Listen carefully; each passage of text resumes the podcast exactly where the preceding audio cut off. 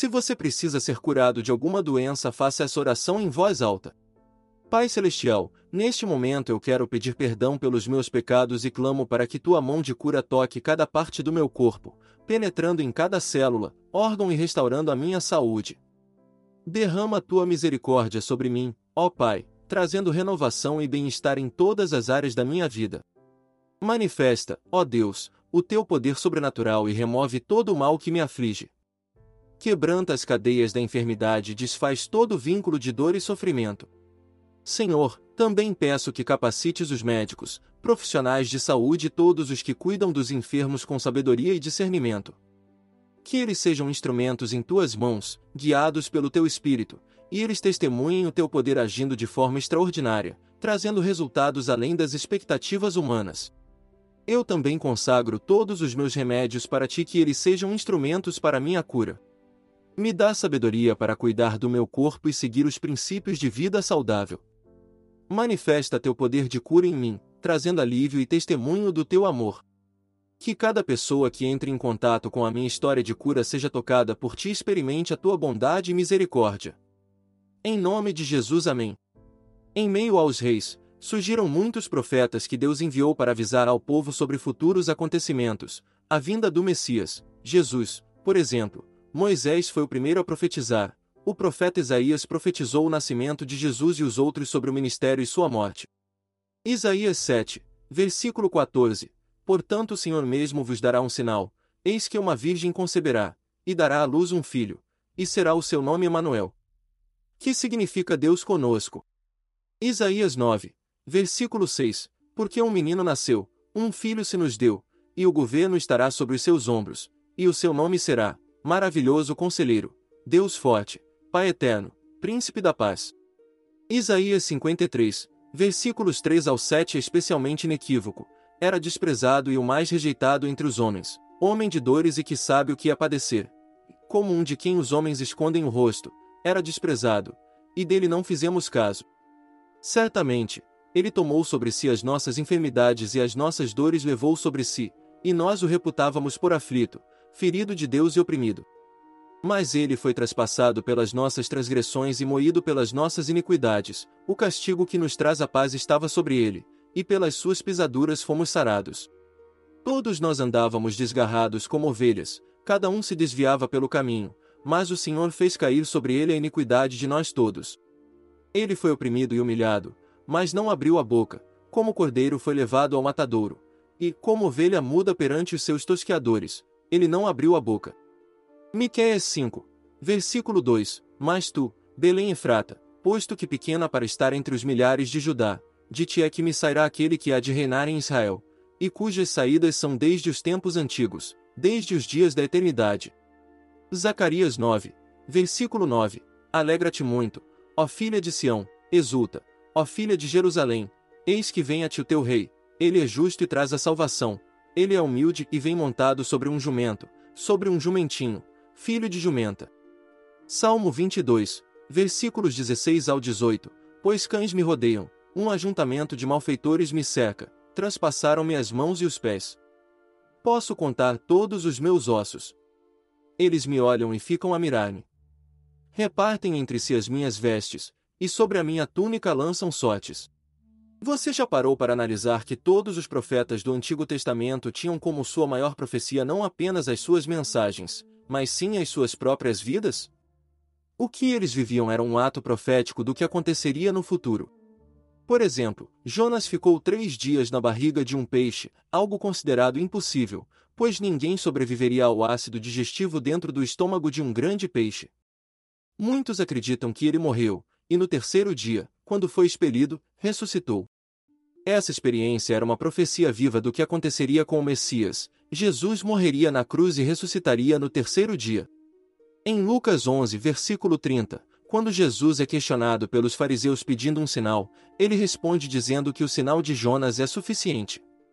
Ou seja, as Escrituras e a vida de Jonas já eram um sinal do que Jesus faria. Outro exemplo é Oséias, que se casou com uma prostituta. Essa escolha refletia a mensagem que ele profetizaria sobre como Deus se sentia traído quando seu povo se prostituía com falsos deuses pagãos. Oséias vivenciou na própria pele essa traição todas as noites, tornando-se assim uma profecia viva. A maior profecia dos profetas estava em suas vidas mais do que em suas palavras. Isso também se aplica a você. Aquilo que você prega é a sua maior profecia, ou seja, o seu próprio testemunho. Não adianta afirmar que você é uma pessoa de Deus se não vive o que diz. As pessoas desejam ver em você o Jesus que você tanto prega. Em abril de 2023, a profecia de Isaías 41, versículo 18 que diz: Abrirei rios nas colinas estéreis e fontes nos vales. Transformarei o deserto num lago e o chão ressequido em mananciais. Se cumpriu em dois lugares, no deserto do Negev em Israel. Vídeos mostraram o renascimento de um riacho causado após a inundação do leito pelas águas da chuva, e na Arábia Saudita, um rio surgiu no meio do deserto. O reino de Judá ainda continuou por alguns anos, porque alguns reis seguiram no caminho do Senhor, mas um deles chamado Manassés, que reinou entre 697 a 642 a.C., ele profanou o templo do Senhor construindo altares para outros deuses lá dentro, e queimou o próprio filho para outros deuses, derramou sangue inocente, e fez o povo se desviar do Senhor. Deus mostrou ao profeta Ezequiel o que as pessoas estavam fazendo no templo de Deus, um pouco antes de o templo ser destruído. Como vimos lá no começo, as mulheres choravam por Tamuz, se ajoelharam aos pés das estátuas, outros adoravam o Deus Sol. Nota: Se vocês prestarem atenção, todas as igrejas romanas usam o símbolo do Sol em tudo, inclusive no Santo Sepulcro em Israel, que, aliás, era o templo de Vênus antes disso, e foi substituído pelo imperador Constantino. Jesus morreu fora da cidade e não dentro, como eles alegam, isso está bem claro na Bíblia.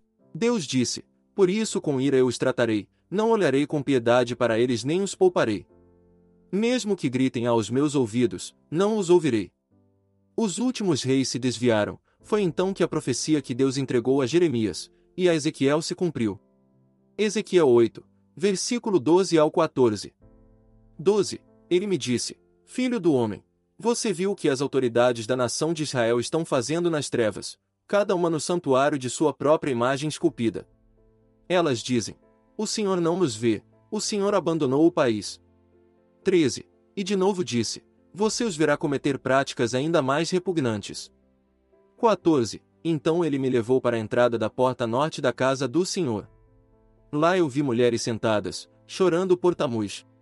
Jeremias 25, versículos 8 e 9, capítulo 25, versículo 11, e capítulo 29, versículo 10. 8. Portanto assim diz Jeová dos exércitos, porquanto não me tendes escutado. 9. Eis que enviarei e tomarei todas as famílias do norte, diz Jeová, como também enviarei o meu servo Nabucodonosor, rei de Babilônia, e os trarei contra esta terra, e contra os seus habitantes, e contra todas estas nações ao redor, eu os destruirei de todo, e farei que sejam objeto de espanto, de assobios, e de perpétuas desolações. 11. E toda esta terra terá de tornar-se um lugar devastado, um assombro, e estas nações terão de servir ao rei de Babilônia por setenta anos. 10. Assim disse Jeová, de acordo com o cumprimento de setenta anos em Babilônia, voltarei minha atenção para vós, e vou confirmar para convosco a minha boa palavra por trazer-vos de volta a este lugar. Veja no texto a tabela cronológica dos reis e dos profetas de todo o território de Israel e Judá.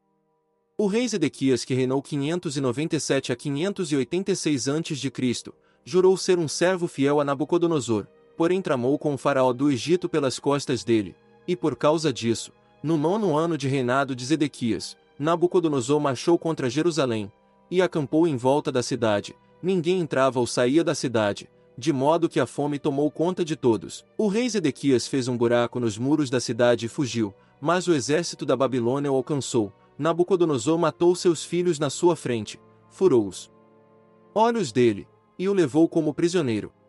O exército invadiu a cidade e queimou o templo de Deus, o palácio, todas as casas, destruiu toda a cidade, e os muros de Jerusalém, como foi profetizado pelo Senhor. Ele levou todo o povo para o exílio na Babilônia, atual Iraque, porém alguns ficaram para trás para trabalhar nas vinhas. Entre os exilados existiam quatro homens que eram muito fiéis a Deus, eles eram Daniel, Ananias, Misael e Azarias, e eles seguiam à risca as leis de Deus não comiam nenhuma comida impura, e eram muito abençoados. Eles foram treinados e levados a Nabucodonosor. Após três anos, a Babilônia era o reino mais poderoso da antiguidade, e o mais idólatra também. A esses quatro jovens, Deus deu sabedoria e inteligência para conhecerem todos os aspectos da cultura e da ciência. E Daniel, além disso, sabia interpretar todo tipo de visões e sonhos. Eles passaram a servir o rei, e ele fazia perguntas sobre tudo, e o rei descobriu que eles eram dez vezes mais sábios que os magos de todo o seu reino. Certo dia o rei Nabucodonosor teve um sonho que o perturbava. Ele chamou todos os adivinhos, magos e astrólogos do reino, ofereceu ouro e prata, mas nenhum deles puderam adivinhar o sonho. Eles disseram ao rei que era impossível. Então o rei mandou que matasse todos os sábios, inclusive Daniel e seus amigos. Daniel pediu ao rei um prazo para que interpretasse o sonho. Então Daniel orou e pediu a Deus, e ele então sonhou o mesmo sonho que o rei Nabucodonosor, e esse foi o sonho. Daniel 2, versículo 31 ao 35. 31. Tu olhaste, ó rei, e diante de ti estava uma grande estátua, uma estátua enorme, impressionante, de aparência terrível. 32. A cabeça da estátua era feita de ouro puro, o peito e o braço eram de prata, o ventre e os quadris eram de bronze. 33. As pernas eram de ferro, e os pés eram em parte de ferro e em parte de barro. 34. Enquanto estavas observando, uma pedra soltou-se, sem auxílio de mãos, atingiu a estátua nos pés de ferro e de barro e os esmigalhou. 35. Então o ferro, o barro, o bronze, a prata e o ouro foram despedaçados, viraram pó, como o pó da debulha do trigo na eira durante o verão. O vento os levou sem deixar vestígios. Mas a pedra que atingiu a estátua tornou-se uma montanha e encheu a terra toda.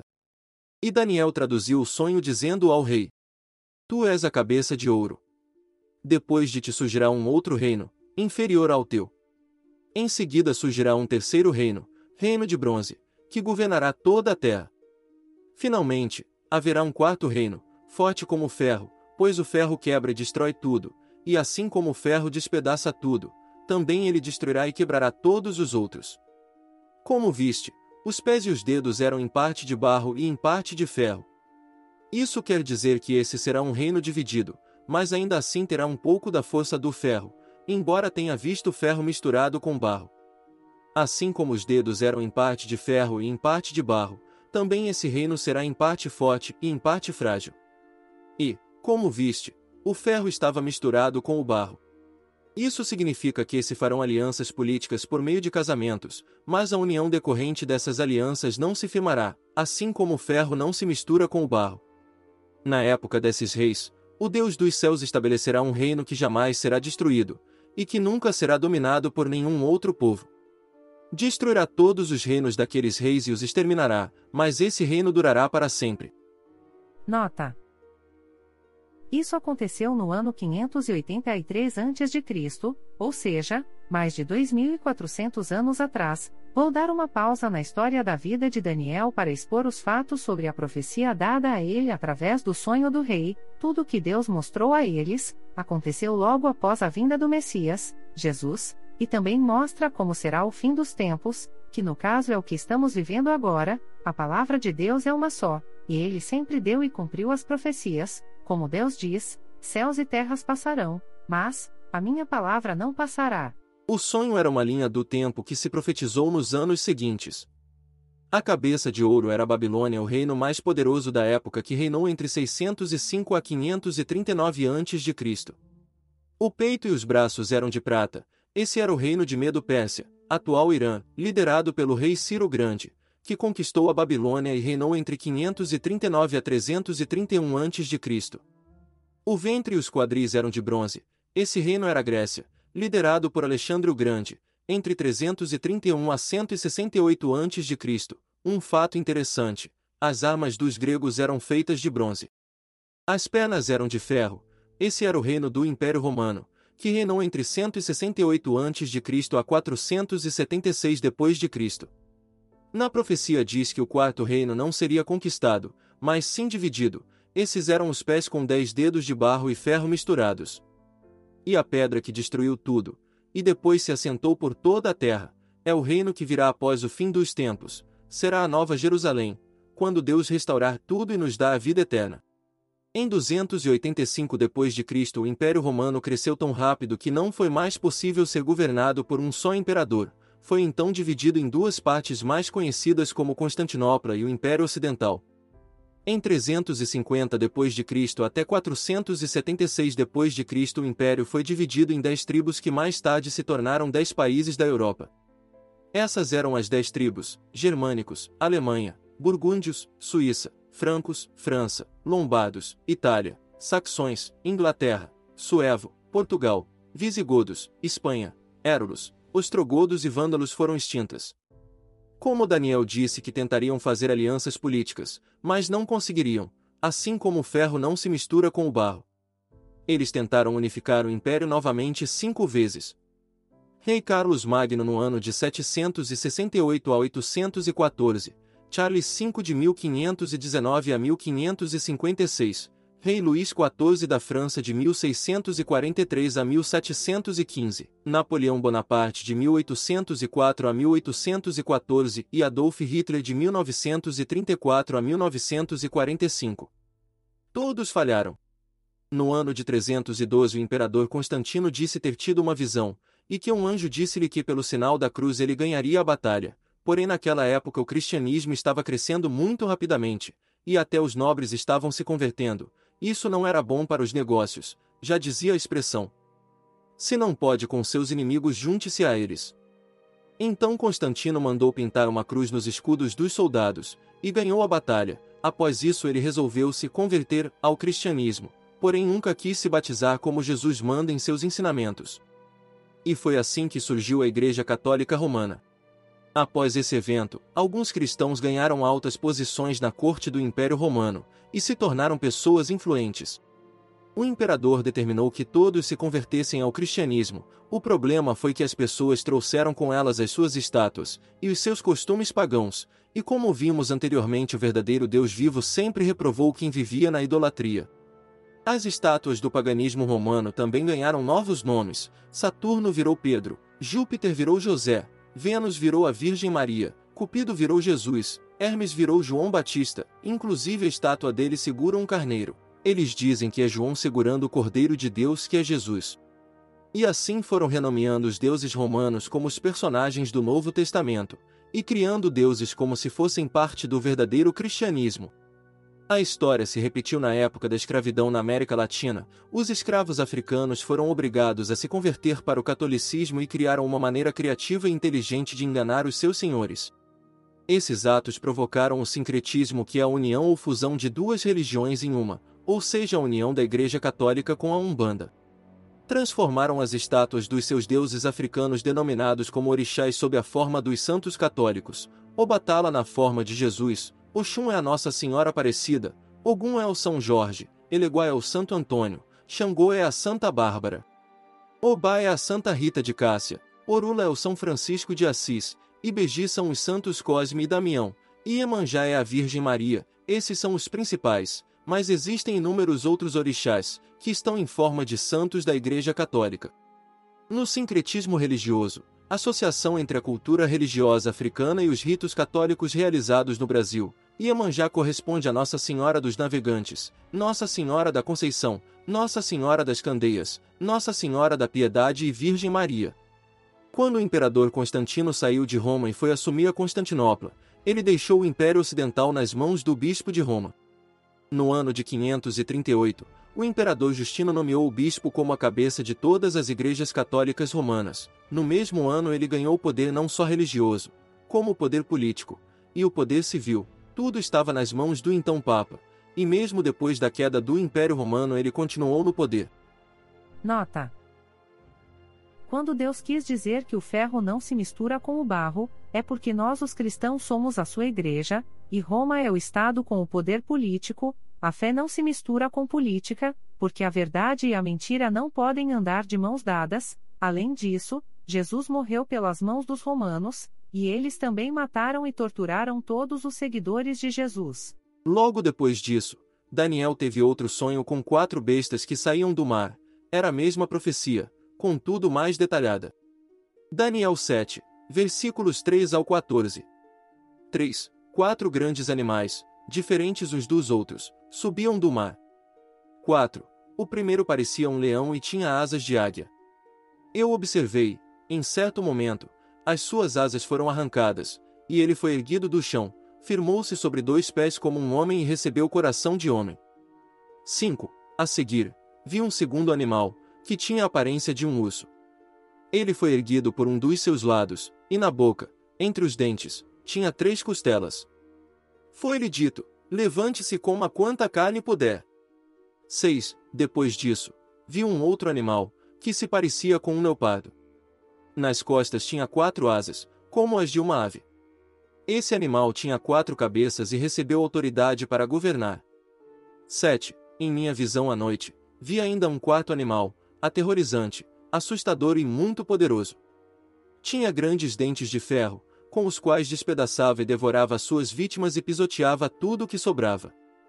Era diferente de todos os animais anteriores e tinha dez chifres. 8.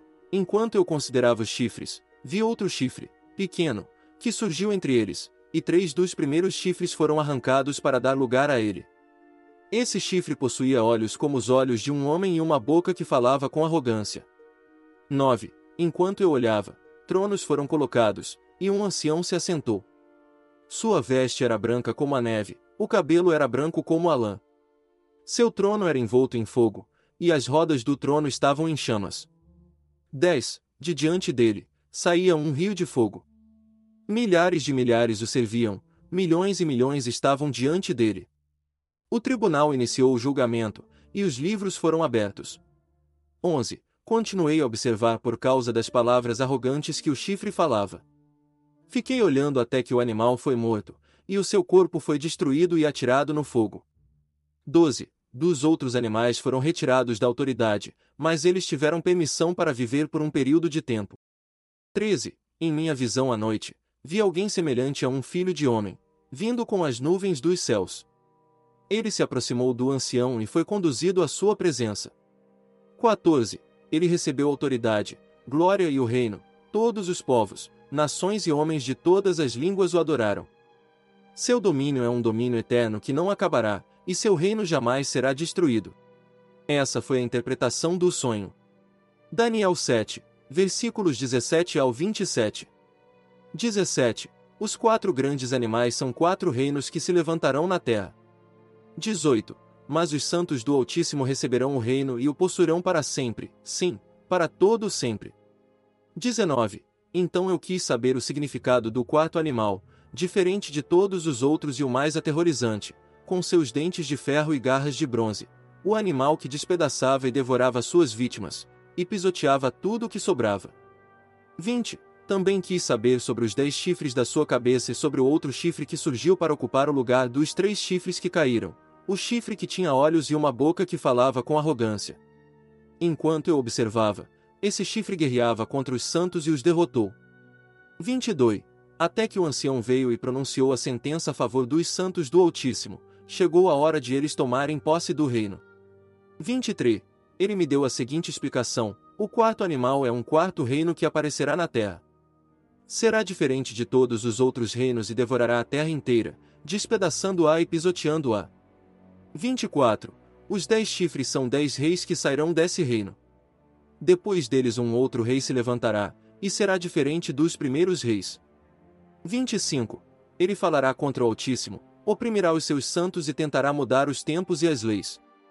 Os santos serão entregues nas mãos dele por um tempo, tempos e meio tempo.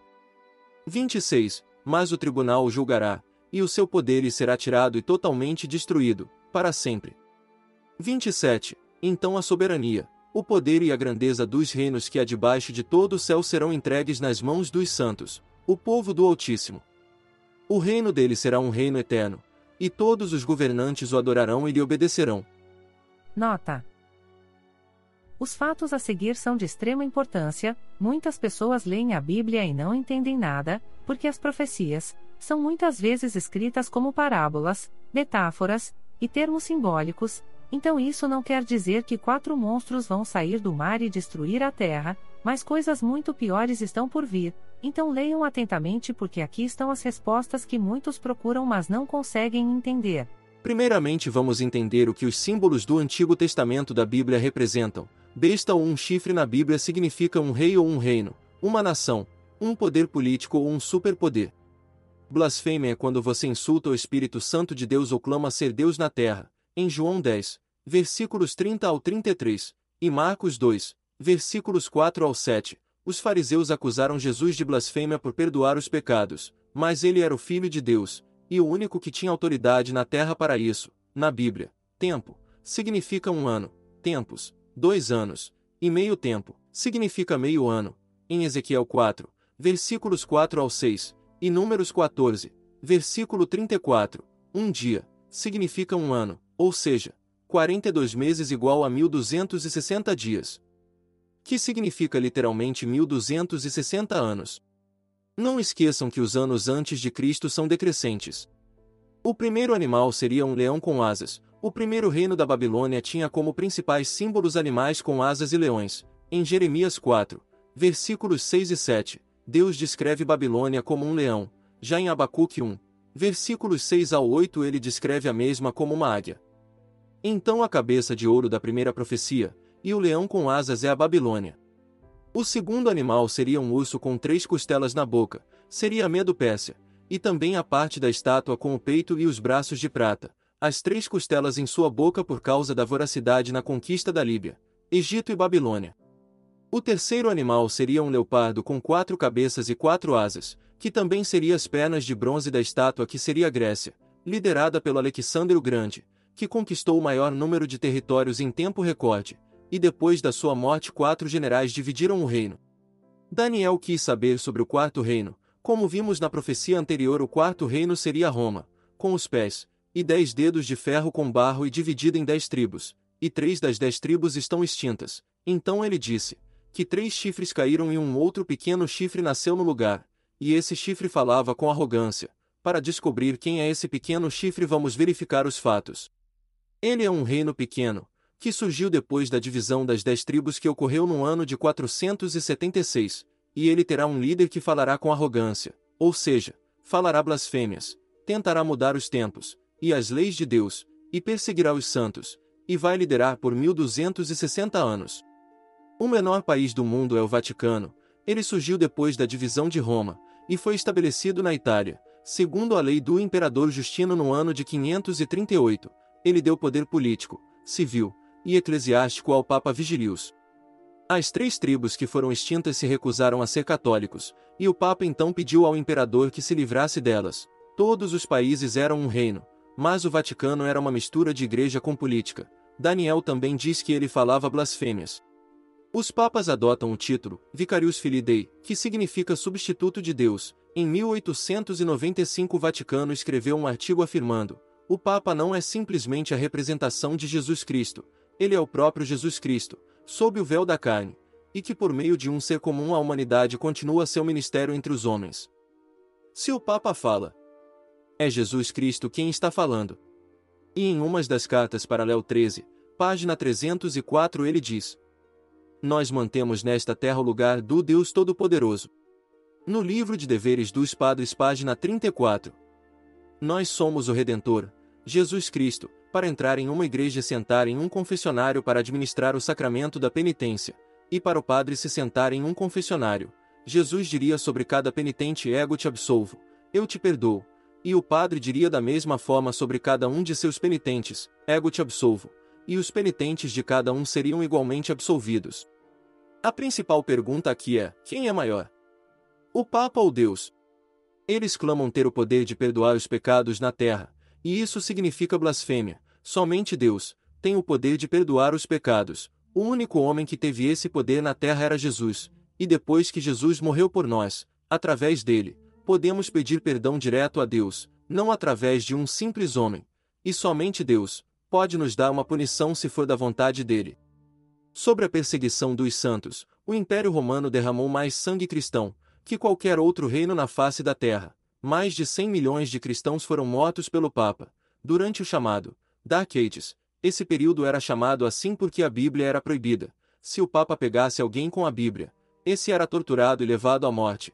Entre 1500 e 1600, as pessoas começaram a perceber que o Papa estava ligado às profecias, foi então que eles tentaram mudar as profecias e fazer com que os padres pregassem outra visão dessa profecia, o bispo Francisco Ribera disse que isso só iria acontecer no futuro, e seria um homem dos Emirados Árabes. O segundo bispo contratado pelo Papa foi Luís de Alcazar, que disse que essa profecia já tinha acontecido com o imperador Nero.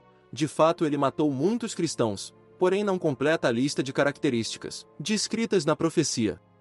Muitos nomes importantes se ergueram contra o papado depois que identificaram ele nas profecias, como John Wycliffe, John Hus e Martin Luther. Esse era o começo do protestantismo. No livro Lucius Ferraris Prompt Artigo, Papa II, volume 6 página 29 diz O Papa é tão grande em sua autoridade e poder, que ele pode modificar, explicar, ou interpretar mesmo leis divinas. O Papa pode modificar a lei divina, desde que o seu poder não é de um homem, mas de Deus, ele age como representante de Deus na Terra. A Reforma Protestante foi um movimento do cristianismo na Europa do século XVI que representou um desafio religioso e político para a Igreja Católica e para a autoridade papal, decorrente dos erros, abusos e discrepâncias cometidos pelo clero. A Reforma foi considerada um dos eventos históricos que marcam o fim da Idade Média e o início do período moderno na Europa. John Wycliffe produziu uma Bíblia em inglês, durante 13 anos, começando em 1382, porém um projeto de lei foi apresentado ao parlamento para proibir a Bíblia em inglês e prender qualquer pessoa que possuísse uma cópia do livro sagrado. Em 1402, Jean Hus, um recém-ordenado padre tcheco, foi designado para celebrar missas em Praga. Ele começou a usar a Bíblia traduzida por John e então resolveu traduzi-la para tcheco, em vez de latim, e mais uma vez a Igreja Católica se sentiu ameaçada e mandou queimá-lo vivo. Eles sabiam que quando as pessoas descobrissem as mentiras do Vaticano elas se afastariam, e isso faria com que a Igreja perdesse poder religioso e político. Jesus disse: Conhecereis a verdade e a verdade vos libertará. Foi exatamente o que aconteceu com aquelas pessoas, elas foram libertas do poder papal. Traduzir a Bíblia pode parecer uma atividade inofensiva, mas a história mostra que não. O século XVI foi, de longe, o período mais sangrento para os tradutores da Bíblia. Todos esses reformadores vieram antes de Martinho Lutero, mas a grande mudança veio quando ele apresentou 95 teses em 1517, mostrando quão errado estavam os ensinamentos do Vaticano, como Roma adorava falsos deuses. Eles misturaram os costumes pagãos com o cristianismo distorcendo todos os ensinamentos de Jesus. E como a Bíblia não tinha tradução naquela época, os papas se aproveitavam do povo sem instrução e ensinavam heresias para as pessoas, e elas acreditavam porque não tinham como checar a veracidade dos fatos. A Bíblia contém 66 livros, mas o livro católico tem mais livros e esses livros são chamados de apócrifos. Eles foram produzidos no período intertestamentário, mas nunca fizeram parte do cânon hebraico, e só foram adotados oficialmente no dia 8 de abril de 1546, no Conselho de Trento para combater os reformadores. Porque a Bíblia havia sido traduzido para a língua do povo pelos protestantes, eles argumentavam que, adorar os santos, oração pelos mortos e purgatório, não tinham base bíblica entre outras coisas, e em resposta o Concílio de Trento aprovou sete livros a mais, que são Tobias, Judite, Macabeus 1 e 2, Eclesiástico, Baruque, Sabedoria, e além de acréscimos e mudanças ao livro de Esther, Daniel e Êxodo como vimos anteriormente, e onde deixa claro que as profecias estão relacionadas ao Papa. E o Vaticano quis obrigar todas as pessoas a aceitarem esses livros, senão seria anátema aqueles que não aceitassem. Esses livros deram uma base para algumas doutrinas católicas, o que não são sustentadas pela Bíblia. Como, por exemplo, o ensino do purgatório, dar esmola para purificar o pecado, orar e fazer sacrifício pelos mortos, Imaculada Conceição de Maria, eles também ensinam que é possível expulsar demônios com feitiçaria, e que vingança, egoísmo e crueldade não são atitudes condenáveis entre outras heresias, nem Jesus nem os apóstolos citaram esses livros. E nem os próprios autores apócrifos reivindicaram inspiração divina desses livros. Alguns deles podem ser estudados como livros históricos, mas não como instrução das Escrituras Sagradas. Nota: O mais intrigante é que as pessoas dizem que a Bíblia é um simples livro escrito por homens, e que não vale de nada, um conto de fadas como muitos costumam dizer. Mas se a Bíblia é somente um simples livro como muitos afirmam, por que tanta perseguição a um livro que não tem valor algum? Porque ela é proibida em tantos países e os outros livros religiosos não? Imagine se não houvesse nenhuma religião no mundo só o lado do bem e do mal, o que você acha que o lado do mal iria fazer? O diabo conhece a Bíblia melhor que qualquer pessoa nesse mundo, e o objetivo dele é fazer com que as pessoas continuem ignorantes e não conheçam a palavra de Deus, e assim ele pode espalhar as mentiras e fazer com que as pessoas acreditem nele. Existem 2.500 profecias na Bíblia, mais de 2.000 delas foram cumpridas em detalhes, sendo encontradas no Velho Testamento. Algumas delas se cumpriram em 2023. Nenhuma outra religião possui profecias, e você sabe por quê? Porque, se essas profecias não forem cumpridas, a religião entra em colapso. É por isso que Deus nos deu as profecias, para mostrar que Ele é Deus, o único que conhece o futuro. Como eu já havia mencionado sobre isso lá no começo, a Igreja Católica mudou as leis de Deus dadas a Moisés. A última característica descrita na profecia é que ele reinaria por 1260 anos.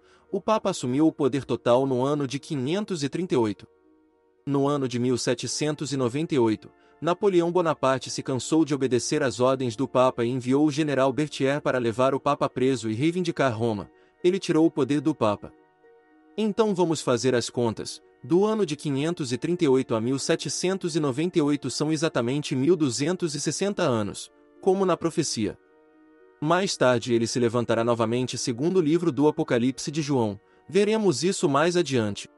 Nota: A palavra de Deus é uma só, e ela sobreviveu por milênios. Muitos tentaram provar que ela era uma mentira, mas falharam todas as vezes, Ninguém tem poder para mudar ou calar o livro mais poderoso da terra, como diz o Senhor, Mateus 24, versículo 35: Céus e terra passarão, mas a minha palavra não passará.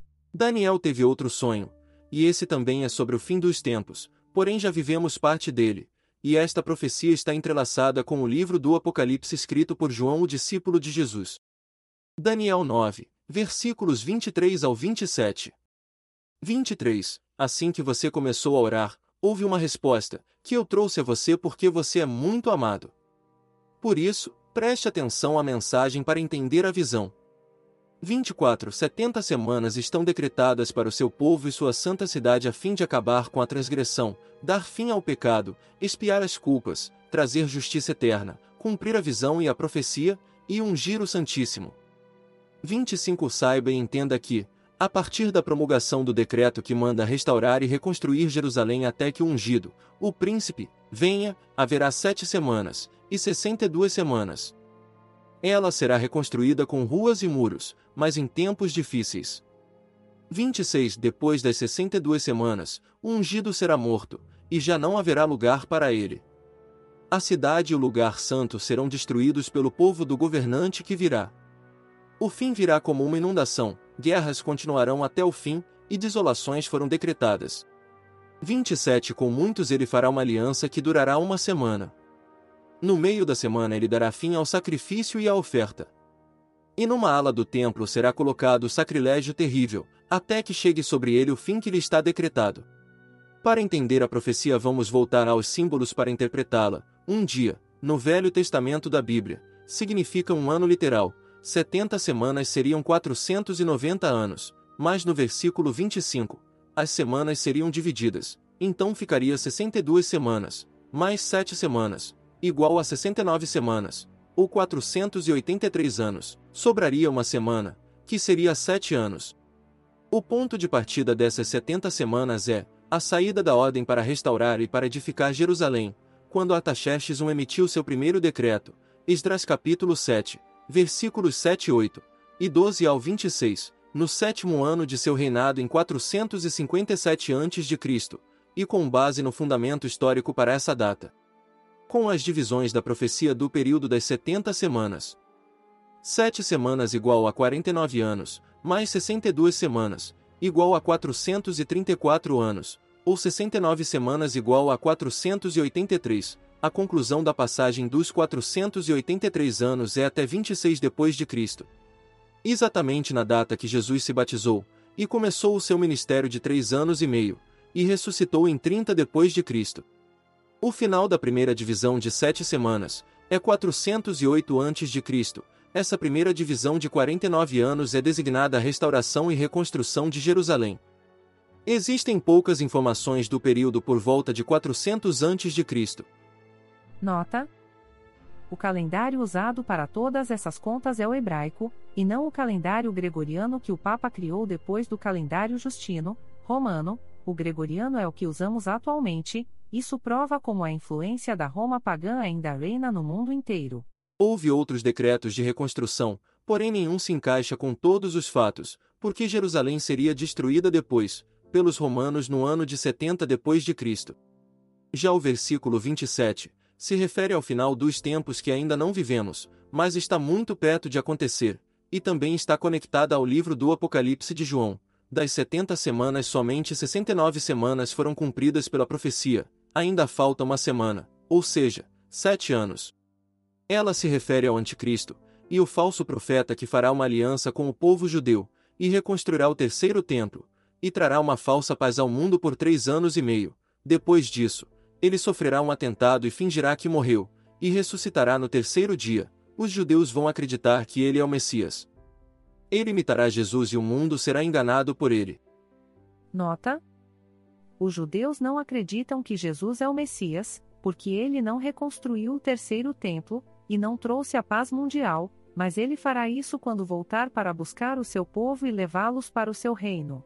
Depois disso, ele destruirá o templo, e colocará uma imagem dele lá dentro, e nos outros três anos e meio será a grande tribulação.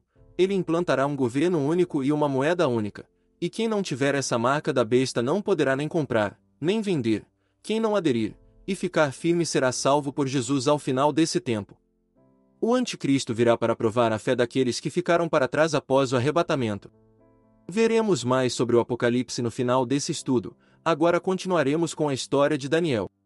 Após todas essas revelações que Deus deu a Daniel, o rei Nabucodonosor ergueu uma estátua de ouro, e ordenou que todos se curvassem a ela. Os três amigos de Daniel se recusaram a se ajoelhar perante uma estátua, e por isso o rei decidiu os jogar em uma fornalha, a fornalha estava tão quente que matou os soldados que levaram eles. Assim foram lançados no fogo. Todos viram um quarto homem lá dentro com eles, de modo que, o rei gritou e pediu que saíssem. E os três saíram ilesos, o rei impressionado. Disse louvado seja o Deus de vocês, desafiaram a minha ordem. Por isso decreto que qualquer pessoa que falar algo contra esse Deus será despedaçado. E eles foram promovidos pelo rei. Nabucodonosor teve outro sonho e Daniel interpretou, que o rei viveria como um animal por sete anos. O sonho se realizou. Após esse tempo, seu entendimento voltou, e ele deu glória ao único Deus, e seu reino foi restaurado.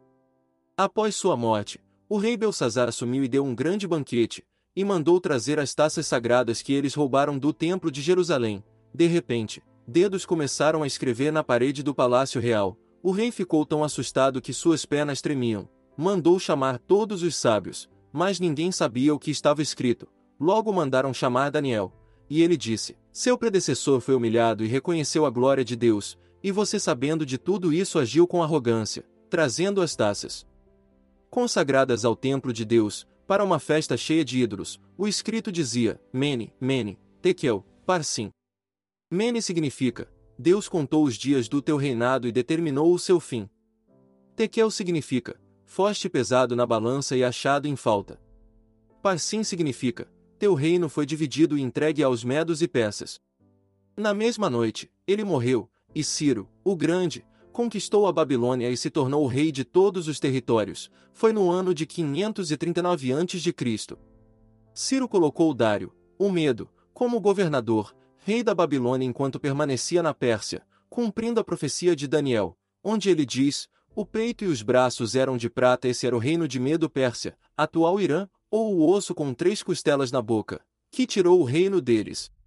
Ele colocou Daniel como supervisor do seu reino, mas como viu que Daniel era muito sábio, pensou em colocá-lo como governador. Foi aí que a inveja dos outros supervisores começou a brotar, e eles começaram a achar motivos para derrubar Daniel, mas não achavam nada. Foi então que enganaram o rei e fizeram ele assinar um decreto, que ninguém poderia prestar culto a nenhum deus por 30 dias a não ser o rei. E quem não cumprisse a regra, seria jogado na cova dos leões. Eles sabiam que Daniel orava a Deus três vezes ao dia, e o entregaram. O rei tentou salvar Daniel, mas nem ele poderia mudar ou editar seu próprio decreto, ele não achou nada que pudesse salvá-lo. Por isso jogou Daniel na cova dos leões. O rei não conseguiu dormir a noite toda, então pela manhã correu até a cova e chamou por Daniel. E ele respondeu: O meu Deus enviou o seu anjo, que fechou a boca dos leões, e eles não me fizeram mal algum, pois fui considerado inocente aos olhos de Deus. O rei pediu que o tirassem de lá, e viu que ele não tinha ferimento algum, Portanto o rei mandou que jogassem aqueles que acusaram Daniel na cova dos leões, e eles foram devorados antes que chegassem ao fundo.